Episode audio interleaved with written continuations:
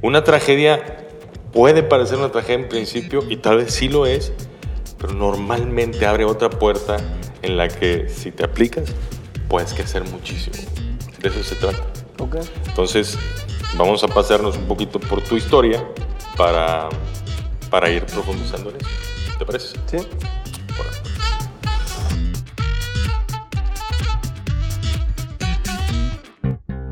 En la vida de cualquiera hay un momento en que algo pasa. O tal vez algo no pasa. Y a partir de ahí, nada es igual. Y tan fuerte es la huella que deja que ocasiona lo que seguramente has escuchado más de una vez. Es que, güey, yo la verdad era buenísimo. Ya estaba a nada de ser. Luchador, futbolista, bombero, estrella porno. Pero pues me chingué la rodilla, güey. Sí, la verdad.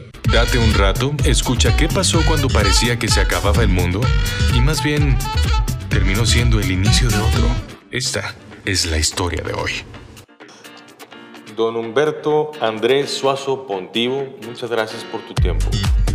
Chupete. Gracias por la, por la invitación. Eh, ya, ya nos la debíamos esta, ¿no? Ya habíamos platicado en algún momento de poder estar eh, hablando de esto y, y te lo agradezco muchísimo. Y pareciera que, que alguien como tú, que ha dedicado su vida al fútbol, pues de pronto entre tanto éxito nunca hubiese fracasado en algo. ¿Recuerdas de algún fracaso tuyo específico, Humberto? Eh, bueno, eh, bastante yo creo. Creo que, que más que más un fracaso, más que el sueño que tenía yo de jugar fútbol, se me estaba se me estaba desapareciendo por el hecho que, que estaba mi papá muy enfermo. Vamos a entrar en esa parte. Esa parte de la historia es muy interesante. A ver, vamos a, a- a recuperar un poco el contexto. Tú tenías a tu papá enfermo y tú tenías 15, 16 años. 16 para 17 años. Sí. Sí. Don Pedro Suazo estaba enfermo. ¿Tú ya estabas casado? No, no estaba casado. Tú todavía no te casabas. eh, tenías a tu papá enfermo. ¿Y qué más sucedía en, en tu entorno en ese entonces? Eh, en ese momento yo estaba en Santiago, en la Universidad Católica. ¿Jugando al Eh, fútbol? Sí, jugando fútbol. eh, y, y la verdad que fue muy duro porque yo viajaba, entrenaba, después no, no quería viajar, eh, me quedaba en mi casa, como que no sabía en realidad lo que tenía, pero más o menos me lo imaginaba. Lo que tenía tu papá. Sí, pero nunca me quisieron decir hasta el día de que, de que falleció. Entonces, creo que en su momento eh, en el fútbol eso me pegó mu- mucho, que prácticamente un año sin jugar. ¿Quedaste un, un año sin jugar? A raíz de eso, ¿qué, qué- qué te pasó? ¿Qué sentiste? Me, no, pues yo creo que me sentí que mi mamá estaba sola, entonces era complicado estar yo en Santiago. Igual en la Católica se portaron súper bien conmigo, me dan la facilidad de ir una o dos veces por semana y jugar el fin de semana. Pero ya llegaba en un momento que dije, no, no voy a jugar más. Y de ahí ¿De plano, de, de plano un día dijiste ya no voy a jugar? o? No, ju- yo creo que por eso pasó todo mi... Empecé a jugar tarde nuevamente. De plano dije yo, no, no quiero jugar más, voy a jugar en el barrio, voy a intentar trabajar, hacer algo para, para poder ayudar a mi mamá, que en su momento estaba... Bueno, teníamos un hermano un poco más grande y mi hermana estaba chica. Entonces, Tú eres el de en medio. Sí. El sándwich, le decimos aquí en México. Eh, y ante eso dices, la mejor alternativa es ya no jugar y ponerte a trabajar. ¿En qué? ¿En qué querías trabajar? ¿En lo que fuera? No, güey? lo que fuera, en realidad lo que fuera, porque era como la desesperación, ver que, que mi papá en su momento siempre quiso que jugara fútbol, siempre me, me entrenaba o me llevaba al barrio, entonces era un golpe muy duro. Y yo por eso decía, dije, o pensé, después dije, no, pues no puedo fracasar. Yo creo que ahora, cuando pasó la situación que falleció, digo, no, pues ahora más que nunca tengo que buscar, la eh, buscar una solución para poder volver a jugar. A ver, está bien. Eso pensaste. ¿Qué te llevó a pensar eso? Porque lo primero que pensaste es, ya no juego más al fútbol. ¿Qué pasó? Es que después vi la realidad porque no sabía hacer muchas cosas. Lo La- que sabías hacer era jugar al fútbol. jugar al fútbol. Entonces no le veía por dónde iba la vida, más que por el fútbol. Entonces pasó eso, eh, conocí a Gretel, que yo creo que de ahí empezó todo otro mundo, ver la, la vida diferente. Yo creo que ella fue fundamental, lo siempre lo he dicho, siempre fue, fue fundamental a poder salir de- del incómodo momento que, que me estaba pasando. Entonces, y ella misma me decía que no, porque tú lo que sabes hacer y lo haces bien es jugar, jugar y jugar. Y prácticamente ella no sabía que yo jugaba. Ah, no sabía Me que conoció- futbolista. No, no, no, me conoció en un campeonato de amateur que me invitó su tío. No ah, sí. sabía, sí. Nomás vio al chaparrito gordito petacón y dijo. Estaba flaco. Ah, estaba flaco. Muy flaco. no sé qué pasó. Pero no, yo creo que de ahí, eh, con el apoyo de ella, pues salí adelante y ella me, me hacía sentir de que estaba el apoyo hacia mí. pues, entonces yo creo que, que ella fue, eh, ha sido fundamental para todo lo que, lo que he logrado hasta ahora, pero sí fue muy duro. Eh, después tuve la oportunidad de, de un entrenador, Héctor Pinto, que estuvo aquí en Cruz Azul en su momento, que Sí. me dio la posibilidad de entrenar sin tener club en la selección, En la selección en la chilena. selección chilena de sub-17, me acuerdo en ese momento. Sin estar inscrito en ningún club. Nada, no, estaba, no me había venido. Después hubo un proceso sub-20 para clasificar, para clasificar a un mundial, me llamaron. Entonces, sin tener club, eh, como que se empezó a dar todo nuevamente. Nació el punto después en su momento, yo creo que de ahí empezó... El punto es Andrés Suazo, tu hijo mayor. Sí. Yo creo que todo se fue dando muy bien hasta que nuevamente sentí como fracaso al fracturarme el tobillo que me dejó un año sin jugar. Esa, tú no te chingaste la rodilla, te Me chingaste el el tobillo. tobillo. Y un año sin jugar. Y luego, ¿qué te pasa en la cabeza? Porque esas lesiones, pues bueno, gracias a Dios, pues uno puede sanar de la articulación. Pero para un deportista de alto rendimiento, mentalmente es un desafío. ¿Qué te pasaba a ti por la mente? Yo creo que fue, ahí sí fue, pensé seriamente en, en dejar, porque eh, estábamos, me perdí en su momento el sudamericano Ya. y en momentos de, estaba casi recuperado de, de la lesión que pasó en un año, eh, me resentí, me perdí el mundial de sub-20. Entonces, Sin tener equipo todavía. eh, ¿O ya estabas registrado? no, ya estaba en Ñublense, en un equipo Ah, de, Ñublense. de, de primera vez Sí. pero tuve un par de partidos y me fracturé, entonces prácticamente fue poco lo que duré en el equipo. Pero ahí, como dije yo, no, no, no puede ser. Ya lo que mi papá que me impidió jugar o ser o poder jugar a más temprana edad, porque en todos lados hasta el día de hoy se me recuerdan de, de los goles que hacía cuando era cadete, era de fuerzas básicas, como se dice Chavito, aquí. sí. Entonces fue complicado, duro, duro, duro, duro, duro. Ya dos golpes serios porque dice, uno sueña con jugar un mundial, uno sueña con representar a tu país. Voy a preguntar algo que a lo mejor estoy siendo imprudente y si no lo tienes que contestar o no lo quieres contestar, no lo contestas y ya está. ¿De qué vivías en ese entonces sin jugar al fútbol? Mi mamá trabajaba en una casa, mi mamá trabajaba en una casa y nosotros ahí no, jugando en el barrio, a veces me pagaban por partido. Y, el día que, que nació Andrés, ahí me tuve que poner de lleno a jugar. Empezar todo de nuevo, todo, todo, todo de nuevo. Empezar en tercera división, en San Antonio, me acuerdo muy bien, el 2002. Me fue excelente. Después el mismo entrenador me llevó a, a San Luis de Quillota, un equipo que, que era famoso en su momento y nos llevaba como 13, 15 años sin ascender. Y tuvimos la fortuna de ascender, salí goleador y de ahí empecé en primera división. Eh, tuve tres años en primera división en Chile y llegué a Monterrey. Así como todo se me dio después súper Tuviste en Audax Italiano, Estuve en San Luis, Audo Italiano, eh, eh, Colo Colo, Colo, y Monterrey. obviamente. Monterrey, Zaragoza, un paso corto. Llegas a Monterrey siendo el mejor goleador del mundo en 2006, ¿7? Seis. 6.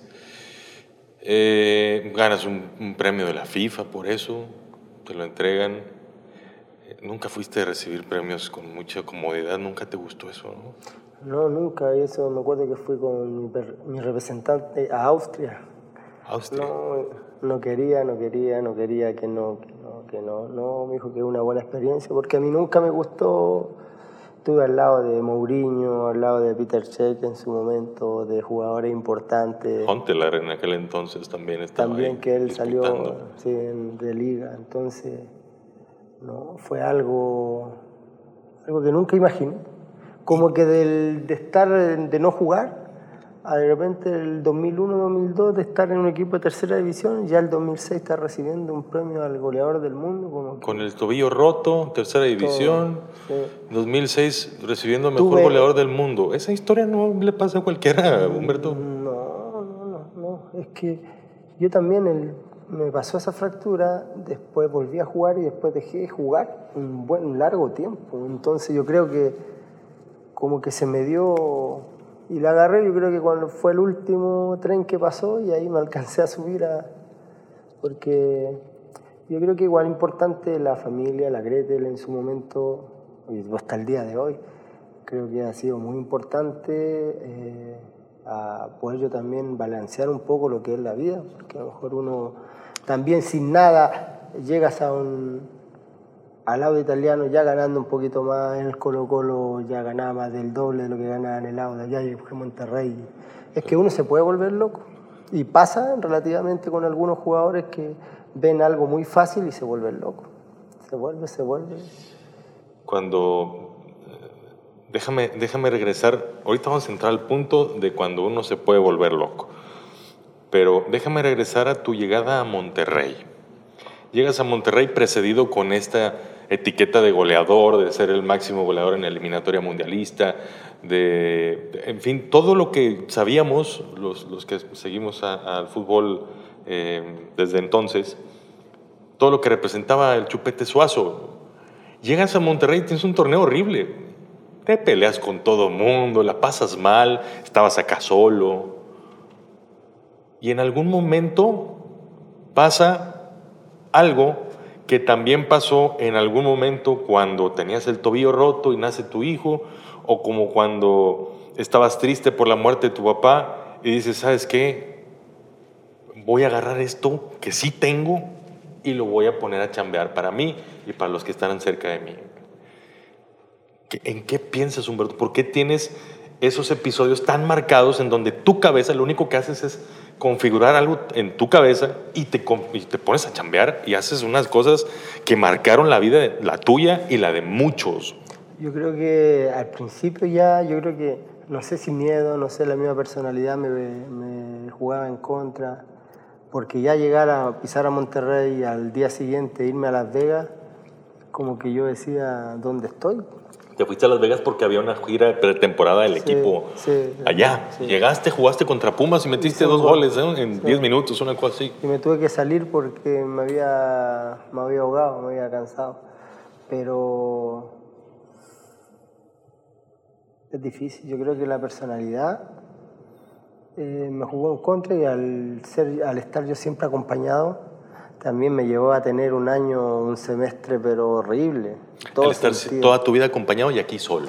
¿verdad? Sí. Entonces yo creo que fue, fue, fue difícil porque primero llegar a Monterrey y al otro día viajar a Estados Unidos y después estar ahí en Estados Unidos y después regresar a Monterrey, jugar, el clima, la gente, es diferente, es todo diferente, otro ritmo y uno viene con un cartel de, Sí, sí, sí, de figura. de figura goleador, entonces... No, no, no, me costó bastante por el hecho que también la misma personalidad me, me jugó en contra. Tu personalidad tiene rasgos muy valiosos como el de reponerse ante situaciones en contra y también muy complejos como el de conflictuarte contigo y con los demás en algún momento. ¿Cómo has lidiado con eso? Yo creo que ahora, eh, eh, yo siempre lo he dicho, gracias al carácter que tuve, yo creo que no, no me dejé llevar por nadie, eh, hice lo que hice por el carácter, la personalidad que mostraba en la cancha. Yo creo que eh, si hubiera sido más tranquilo también hubiera sido mejor aún, creo yo. Porque cada vez que estaba tranquilo las cosas me salían bien, hacía lo que yo quería. Tal cual. Yo sí, hacía lo que yo quería, técnicamente era bueno, mentalmente era mucho mejor en el, en el tema de, de la cancha. Sabía que en los momentos importantes tenía que aparecer el Humberto Suazo que, que habían confiado en, en ¿Te su- gustaban esos momentos? No, yo te vi de cerca muchas veces. A por mí me encantaba jugar los partidos importantes. No, Lo que más deseaba siempre, siempre, siempre. A donde jugué siempre marqué, marqué historia.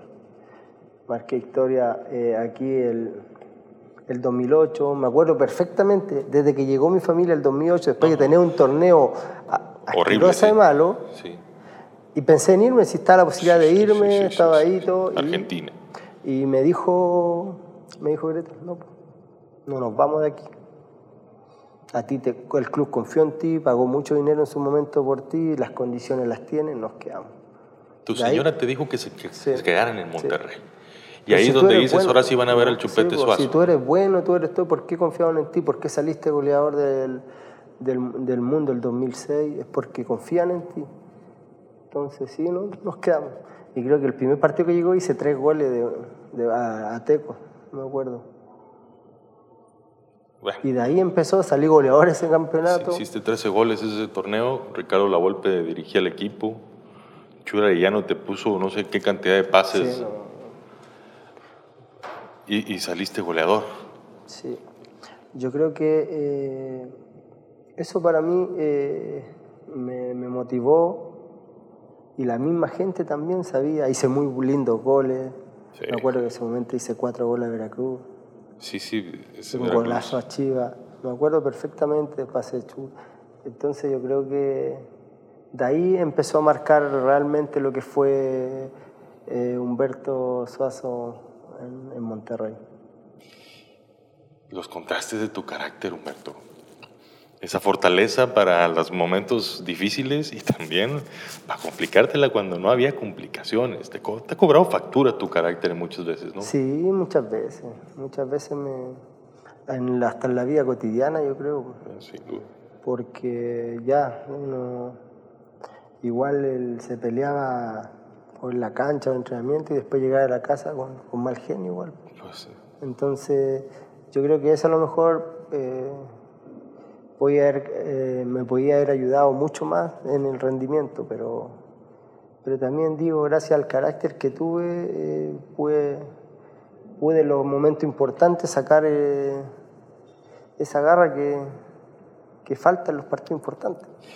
Hay algo también que te caracteriza y yo estoy seguro de eso que estás diciendo, porque tu carácter no es el, de una mala persona, ¿no? es una persona odiosa, ni mucho menos, o nociva, ¿no? que se dedique a hacerle daño a los demás. Tenías malos, ma- malos ratos y ya está. Normalmente, corrígeme si estoy equivocado, eh, cuando tenías un desencuentro con alguien, terminabas siendo más amigo de esa persona en diferentes ocasiones te pasó, ¿no? Sí, en varias veces. Yo creo que uno, o a lo mejor me peleaba con alguien que yo realmente sentía que podía ser un aporte para mí. Ajá. Por el hecho que yo también ah, le reclamaba y todo, porque yo sabía que la persona podía dar mucho más. Yo creo que por eso, más que todo, era lo, no, pero ¿cómo? Si tú, oh, alegando y todo, pero no, si tú puedes dar más en la cancha, tú puedes dar más. Yo creo que más por eso es. Por eso me peleaba, porque si uno no me hubiera importado o algo así, no le decía nada, me decía, bueno, ¿ya qué? Si a mí no me, da igual. Pero yo creo que los que me peleaban o algo así era porque yo sabía que podían dar mucho más. Y como una... es justo la, la esencia de, este, de estas pláticas, de cómo un suceso te marca y qué haces ante el suceso, ¿no? Que a ti una fractura de, de tobillo y el nacimiento de un hijo y una eh, esposa que, que te conocía sin, que, sin saber que eras futbolista, ni- que se interesó en la persona, eh, ¿te marcaron la vida, Humberto? Totalmente. Yo creo que que oh, yo siempre se lo he dicho a Gretel, se lo voy a agradecer para toda la vida porque yo no sé realmente qué hubiera pasado. No sé a dónde estaría, jugando en el barrio. Fútbol. Y cobrando un dinero para que me hagan, para que... Pues sí, para, mantener ahí una vida. Ahí, que mi mamá trabajando, sacándose la mugre por, por sacarnos adelante. Entonces, no, sí. Era duro, era duro el tema. Mi mamá trabajó como 15 años en una casa, entonces intentando en la mañana, no se iba temprano, llegaba hasta las 4, la veíamos poco. Entonces uno hoy en día miras para atrás y dice, no, este esfuerzo de todo esfuerzo de mi mamá, de, mi hermano, de mi señora que, siempre me tuvo ahí, que estuviera más tranquilo, entre comillas. ¿Cómo la, labor importante mantenerte sereno? Porque sabiendo que estando sereno ofreces lo mejor de ti y alcanzas lo mejor para ti y para los que te rodean. Sí, no, sí, eso es lo importante que sea, yo lo veo diferente, yo creo que eso es muy importante para, para hacer tu trabajo bien. Yo creo que estando bien en, la casa, estando con personas que te ayudan a, a, crecer cada día más, yo creo que no que te estén ah, tirando para abajo, no, al contrario, creo que siempre me motivaron a más. Hasta el día de hoy los niños me motivan a, hacer cada día mejor. Que juegue, que todavía puedo jugar, que les gusta verme jugar, les gusta venir a la ciudad, todo todo se bien. Eh, hoy tienes 38 años, 38 años cuando estamos haciendo esta entrevista en, 2019. Y pues ya puedes ver hacia atrás tu vida con mucha mayor tranquilidad, con, con, el paso de los años, con la experiencia adquirida. ¿Cómo se pierde un futbolista, Humberto? Es muy normal que eso pase. No es deseable, no es deseable, pero es normal. Tienen acceso a un montón de cosas y muchas de ellas muy rápido. Y muchas veces no tienes cerca gente que te ayude a mantenerte al menos un poquito ubicado en, que estas cosas son pasajeras. Sí, eh, es complicado, es complicado porque de la nada eh, empiezas a tener todas tus cosas. Porque no tenía ni para de repente una coca y de repente sí, sí, me puedo comprar acciones de la Coca-Cola, ¿no? Sí, así. Entonces, a ese, a ese extremo. Entonces, yo creo que va también en la persona que tengas al lado, yo creo. las personas que te rodean, yo creo que ahí realmente ves tú quiénes son tus amigos, quiénes están por, o quiénes han estado contigo en los momentos eh, complicados, los que te ayudaron. Entonces uno tiene que darse cuenta de todo eso para atrás, porque a lo mejor mucha gente le pasa es que no, pues, ah, yo gané, estoy ganando dinero, estoy en un equipo, no sé, en un buen equipo, y te olvidáis de dónde naces. Entonces yo siempre lo he dicho que yo soy siempre he sido San Antonino. Sí, sí, siempre he sido San Antonino, siempre me vivió donde empecé a hacer mi casa el 2006, ahí mismo estoy viviendo algunas personas que te dicen que por qué vivo ahí, no vivo en otro lado. Creo que no, porque yo me siento cómodo, estoy bien contento, los niños disfrutan. Creo que también en ese sentido hemos sido bien, bien tranquilos con el tema de, de gastar tanto. De administrarte. Somos, sí, nos administramos súper bien. Mi señora se administra súper bien. Yo creo que todo lo que he tenido, todo lo que tengo es gracias a ella, porque ella se administra, ella es la que paga las cosas ella lo que ve, podríamos hacer esto y esto otro. Entonces, creo que lo que he tenido es porque he tenido un buen partner al lado. Sí, en la vida y en la cancha. La vida y en la cancha. Tal cual, dirían los rayados. Eh, pareciera que si tú tuvieras un, un equipo, el, el, de tu vida, tu jugador más valioso es Gretel Águila. Sí es así, Humberto. Sí, totalmente. Yo creo que ella igual ha sido muy importante, independiente de, lo, de los hechos que han pasado de aquí a la edad que la he conocido. Eh, creo que ha sido fundamental para para yo crecer como persona. el apoyo en el fútbol ha sido fundamental.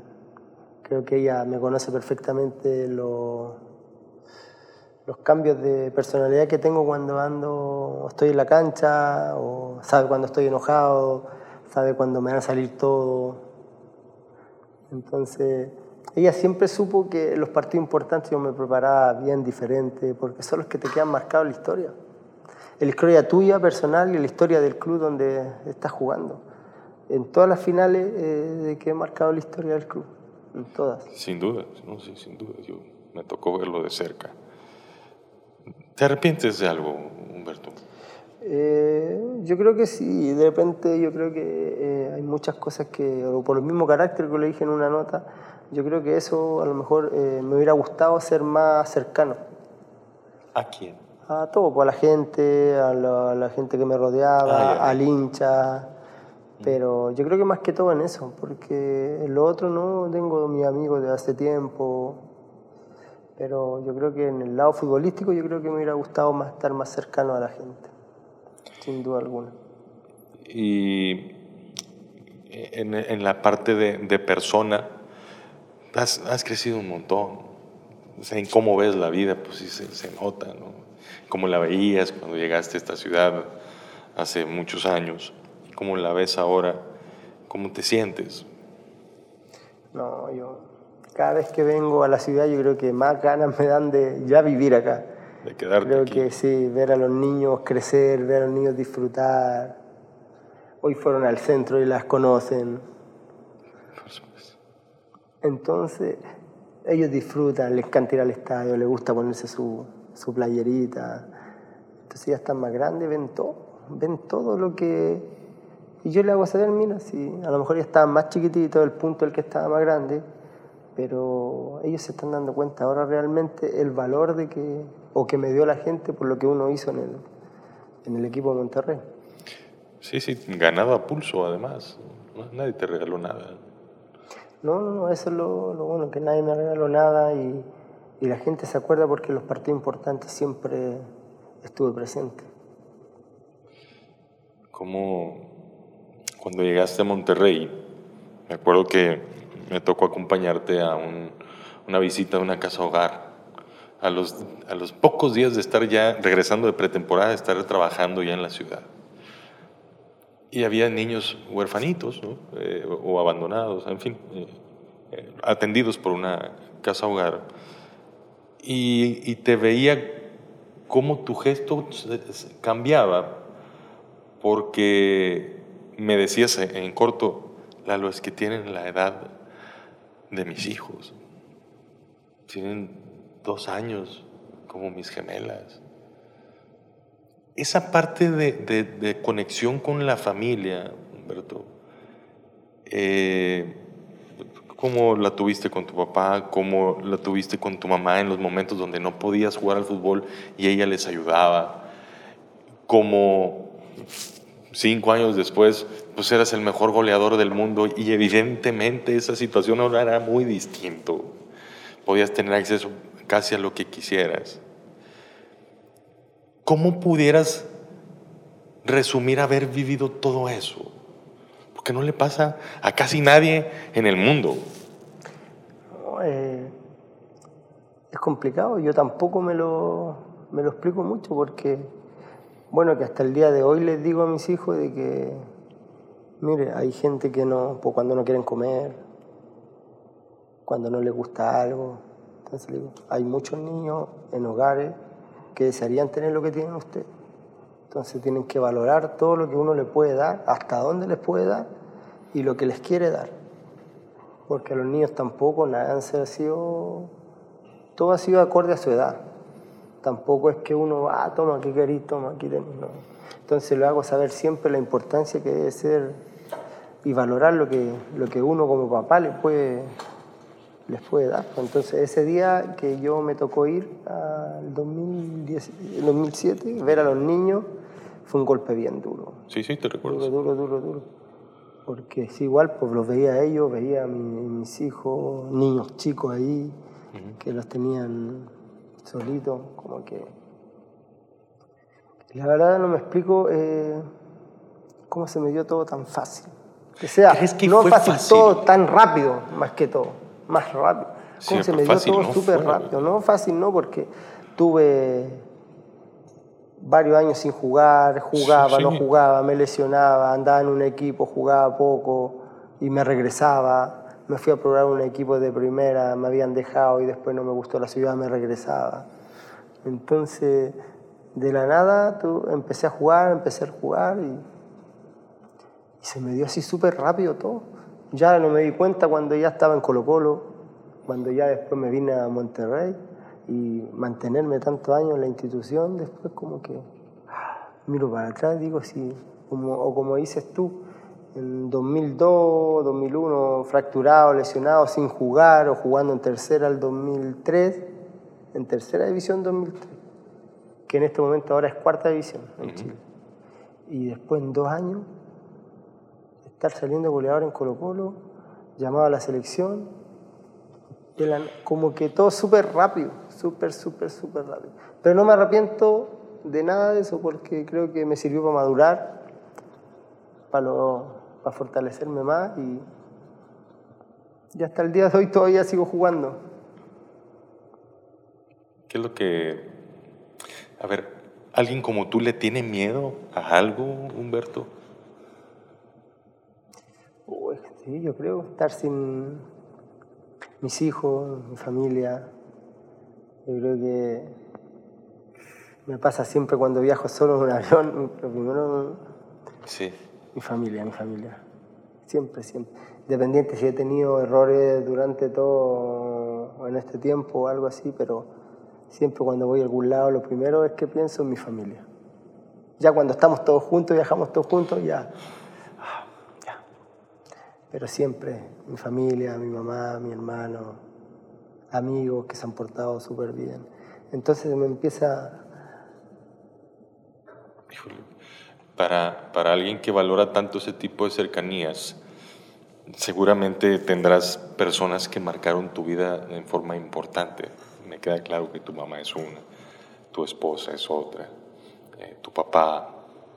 Eh, ¿Podrías mencionar gente que, con el riesgo de que, de que tal vez no menciones a alguien que también es importante, pero que hoy te venga a la mente decir, sabes que aquí esta persona me ayudó mucho porque estaba yo pasando por algo así en el fútbol o, en mi vida y que hoy pues forma parte de tu historia. Sí, yo creo que primero el que confió siempre en mí, que iba a jugar, iba a jugar, eh, se llama igual Andrea Alvarado, eh, el profe Héctor Pinto, allá en Chile. Yo creo que aquí tú, cuando llegué, creo que yo siempre me recuerdo, siempre le digo la Areta, creo que tú igual fuiste algo muy importante del día de hoy, siempre estando ahí, acompañándome cuando necesitaba algo. El profe Bucetich en su momento, eh, verla humano, que estuviéramos tranquilos. Por el otro lado, a lo mejor eh, lo veo últimamente por, el, por la Volpe, que me hizo entender que el fútbol de otra manera, salí goleador con él en la única ocasión. Personas así yo creo que eh, se valoran bastante, se valoran bastante, porque eh, te hacen crecer te ayudaron en un proceso. Yo estando en otro país, llegar tú, me acuerdo perfectamente en un auto rojo que me fuiste Sí, sí. a buscar. En un Clio, sí, sí, sí. ¿Ah? supuesto, sí. Entonces siempre estaba disponible para lo que uno necesitara. Entonces son cosas que uno queda marcado para eso. ¿no? Queda muy marcado, muy marcado porque solo, más encima solo. Sí, sí, sí, sí, me acuerdo que... De entrada, gracias por el comentario, muchas gracias. Eh, pero pues era jugar PlayStation en las tardes, ¿no? o, ir a jugar boliche, ¿no? Y, y- esa era tu vida, porque realmente ni salías ni convivías con nadie, tú nada. ¿No? Por eso. Por eso, porque a lo mejor la misma personalidad me hacía también en que en su momento también no, las cosas no estaban saliendo bien, eh, quería regresar. Entonces, pero son personas que uno valora hasta el día de hoy. Hasta el día de hoy valoro todas esas personas que, que siempre confiaron en mí, siempre quisieron ayudarme, siempre estuvieron disponibles para cualquier problema o, o cosas así, yo creo que. Por eso uno tiene que ser agradecido, siempre lo he dicho, siempre agradecido a las personas que siempre te tendieron la mano en los momentos complicados. eh, cumpliste sueños que ni soñaste, Humberto. Te pasaron cosas que ni soñaste y son enormes. Hoy en día, ¿con qué sueñas a tus 38 años siendo papá de cuatro hijos? Eh, Hoy día sueño que sean mis niños felices. Que sean felices, que cumplan su, su objetivo, su sueño. Eh, y disfrutarlo. Yo creo que con esos sueños, disfrutar a mis hijos, verlos felices, donde ellos quieran estar, donde realmente ellos quieran estar. Yo creo que, creo que ahora lo importante es que uno tiene que apoyarlo, ya los movió lo suficiente, ahora uno tiene que moverse por ello. Yo creo que mientras los vea felices, yo con eso, más que lo único que pido, ver felices a, a mi niño. De toda esta plática, ¿te estarías llevando algo específico? De todo lo que has repasado, de las emociones, los recuerdos, las ideas, tus Yo creo que lo que lo que siempre he pensado que me hubiera gustado que mi papá me hubiera visto jugar. Siempre, siempre lo pensé. Porque siempre me llevaba a entrenar, siempre me enojaba con él en su momento. Sí, también desde me gritaba que jugara, me sacaba la camiseta y me salía. Pero siempre me gustó. Él siempre me decía que yo tenía las condiciones para jugar. Entonces, pensando para atrás, y ese ha sido mi mayor sueño de que me hubiera visto jugar. Muchas gracias por esta plática, Humberto. Gracias. Muchas gracias a ti. Eh, hola, soy Humberto Suazo y yo no me chingué la rodilla, me chingué el tobillo, pero gracias a eso pude formar una linda familia y pudo nacer la historia del Chupete Suazo.